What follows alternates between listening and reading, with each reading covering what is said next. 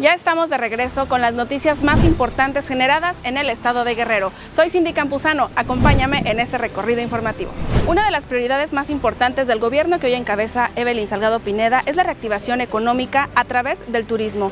Por ello, en días pasados dio a conocer que a través de estos vuelos charter que llegan a Guerrero provenientes de Canadá y Estados Unidos están recibiendo infinidad de turistas aquí en el estado de Guerrero, principalmente en los destinos turísticos al encabezar la sexta sesión ordinaria para fortalecer el sistema de los derechos de la niñez aquí en el estado de Guerrero, la gobernadora Evelyn Salgado Pineda habló de un tema muy importante, el tema que está realizando en conjunto con organismos internacionales para traer aquí a Guerrero mejores políticas públicas que beneficien a las y los niños y también a los adolescentes de nuestro estado de Guerrero.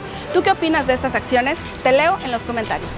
Durante una gira de trabajo por la zona norte del estado de Guerrero, la gobernadora Evelyn Salgado Pineda realizó una visita en el parador turístico de Chalitla, ubicado en la carretera federal Chilpancingo-Iguala, en donde saludó a las y los artesanos y además les refrendó su compromiso para seguir impulsando esas artesanías a nivel nacional y a nivel internacional.